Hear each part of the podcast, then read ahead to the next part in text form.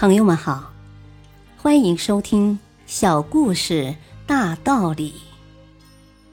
本期分享的小故事是：细心的服务。一个法国人到上海参加商务会谈，入住在一家五星级酒店里。第二天早晨，当这个法国人从自己的房间里走出来，准备吃早餐时，一个漂亮的服务小姐走上前。微笑着和他打招呼：“早上好，史密斯先生。”法国人感到非常惊讶，他确定没有告诉过他自己的名字。史密斯先生心想：“这个服务员怎么会知道自己的名字呢？”看到史密斯先生一脸疑惑的样子，服务员解释说：“史密斯先生。”我们每一层的当班服务员都要记住每个房间住的客人的名字。听完服务员的解释后，史密斯先生的脸上露出了笑容。在服务员的带领下，史密斯先生来到餐厅就餐。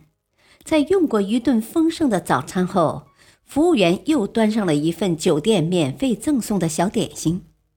小点心的样子非常奇怪。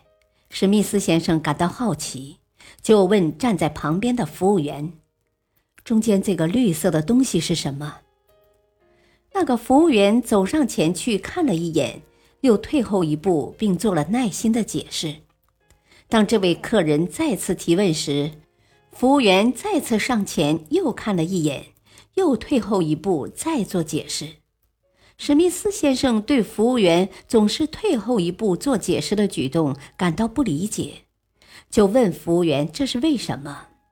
服务员解释道：“后退一步是为了防止他的口水溅到食物上。”法国客人对这种细致入微的服务非常满意。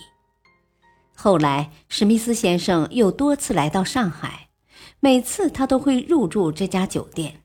因为这家酒店那个服务细致入微的服务员让他印象深刻。当史密斯先生最近一次入住这家酒店时，发现当年的那位服务员已经是酒店的客房部经理了。